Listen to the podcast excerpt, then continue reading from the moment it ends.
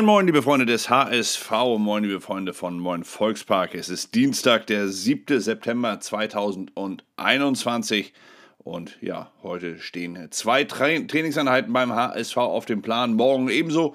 Der HSV, er nimmt in Richtung Heimspiel am Sonnabend, da geht es ja um 20.30 Uhr im Volksparkstadion gegen den SV Sandhausen. Er nimmt sportlich nach dem gestrigen Trainingsauftakt wieder richtig Fahrt auf. Morgen soll dann auch der letzte Neue, nämlich Thomas Doyle, dazustoßen. Dieser, ich hatte ihn für gestern schon angekündigt, da kam aber dann doch nochmal was dazwischen. Dieser wird heute bei uns im Blog tatsächlich dann vorgestellt. Falls nicht, werde ich es natürlich kommunizieren, aber ich schließe es einfach mal aus, dass wir das Thema noch einmal schieben. Also wie gesagt, morgen stößt der letzte Neue, nämlich Thomas Doyle, dazu. Das Scheichschnäppchen, so wird der Mittelfeldspieler inzwischen von der Bild genannt, weil er nur eine halbe Million Euro pro Jahr verdienen soll ja, so ist es hier in Hamburg dann schon mit den Maßstäben. Denn äh, Thomas Doyle, er ist ein 19-Jähriger, der bei Man City zuletzt vorrangig in der U23 zum Einsatz gekommen und äh, für äh, diese, wie soll man sagen, für diese Attribute halte ich eine halbe Million Euro schon für scheiße viel Geld. Aber beim HSV passt es so zumindest in die virtuelle Gehaltsobergrenze von 600.000 Euro pro Jahr, die äh, Sportvorstand Jonas Bold so irgendwann mal formuliert haben sollen, schreiben meine Bildkollegen. Und ich weiß nicht genau, ob sie damit meinen, dass das wirklich günstig wäre, denn das ist Thomas Doyle im Gehalt sicherlich nicht. Zumindest nicht, bis er seine Profi-Qualität nachweisen kann. Und darauf hoffen wir natürlich jetzt alle sehr stark, ebenso stark wie der HSV darauf setzt, dass er nach dem Sandhausen-Spiel endlich wieder mehr Zuschauer als die bislang zugelassenen 17.950 Fans äh, reinlassen darf. HSV erhöht den Druck auf die Stadt, titelt die das Hamburger Abendblatt heute und Politiker fordern Ende des Zuschauerschwachsinns, schreibt die Bild in seiner Zeile. Beide lassen in ihren Artikeln Hamburger Politiker zu Wort kommen. Die Bild sprach dabei mit den Oppositionellen, die sich kritisch äußern zu der zweifellosen Ungleichbehandlung des HSV und des FC St. Pauli beispielsweise Dabei fordert der CDU-Fraktionschef Dennis Thering die Umsetzung der 2G-Regel beim HSV bzw. im Sport generell, während FDP-Politikerin Anna von äh, Treuenfels dabei von einer Spaltung der Stadt Hamburg durch den Corona-Wirrwarr spricht.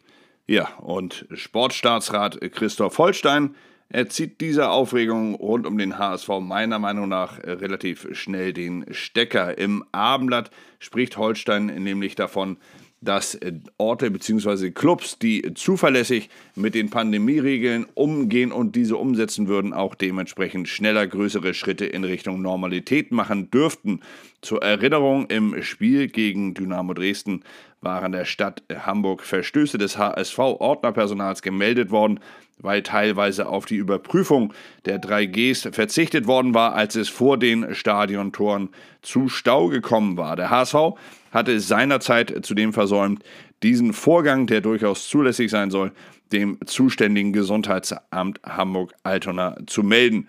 Dem FC St. Pauli wurden demnach hierbei für die Umsetzung der Corona-Regeln deutlich bessere Noten erteilt. Daher Jetzt also diese Ungleichbehandlung, mit anderen Worten, wer es besser gemacht hat, darf auch früher mehr Zuschauer zulassen, ist eine Regelung, kann man so leben, muss man nicht akzeptieren und ich bin mir ganz sicher, der HSV, er wird es nicht akzeptieren.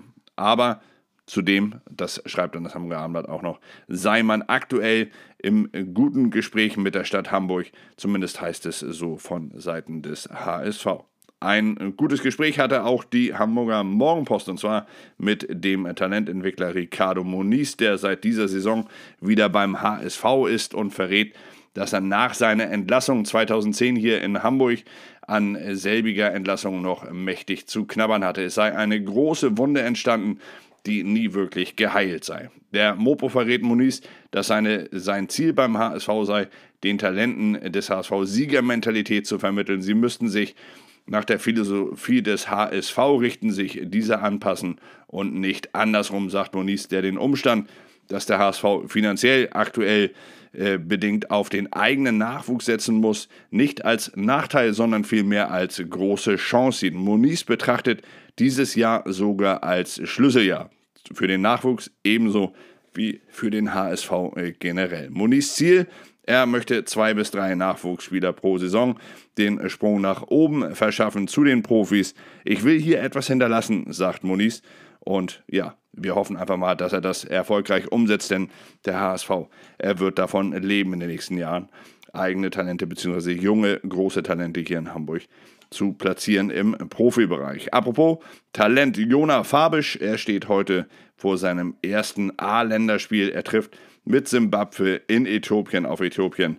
Und wir wünschen Jona von dieser Stelle natürlich viel Erfolg. Und das gilt auch für Toni Leistner den wir in Belgien bei St. Trüden ebenso alles Gute wünschen, wie grundsätzlich auch einem Dennis Diekmeyer, wobei ich das bei Dennis Diekmeyer für diesen Sonnabend zumindest einmal ausklammern will, denn da geht es für den Ex-HSVer nach seiner monatelangen Pause im Comeback ausgerechnet gegen den HSV.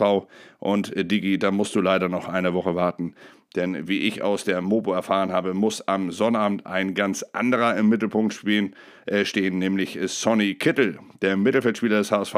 So hat die Mopo herausgefunden, hat in sieben Spiel, äh, Spielen gegen Sandhausen noch nie gewonnen. Er hat noch kein Tor erzielen können und er hat auch noch keinen Treffer vorbereiten können. Das wiederum darf sich am Sonnabend gerne ändern. Gern in allen drei Punkten. Da muss ich mich im Vornherein schon einmal bei dir entschuldigen, Dennis Diekmeyer. Das ist deutlich wichtiger. Du kannst ja danach dann loslegen. Also, apropos loslegen, das werden wir jetzt auch. Der HSV heute, wie gesagt, zwei Trainingseinheiten. Wir melden uns heute Abend wieder bei euch dann mit dem Blog über den neuen Spieler, über Tommy Doyle. Und bis dahin wünsche ich euch erst einmal einen richtig guten Start in diesen Tag. Kommt gut rein, genießt diesen Dienstag und vor allem bleibt gesund. Bis dann. Ciao.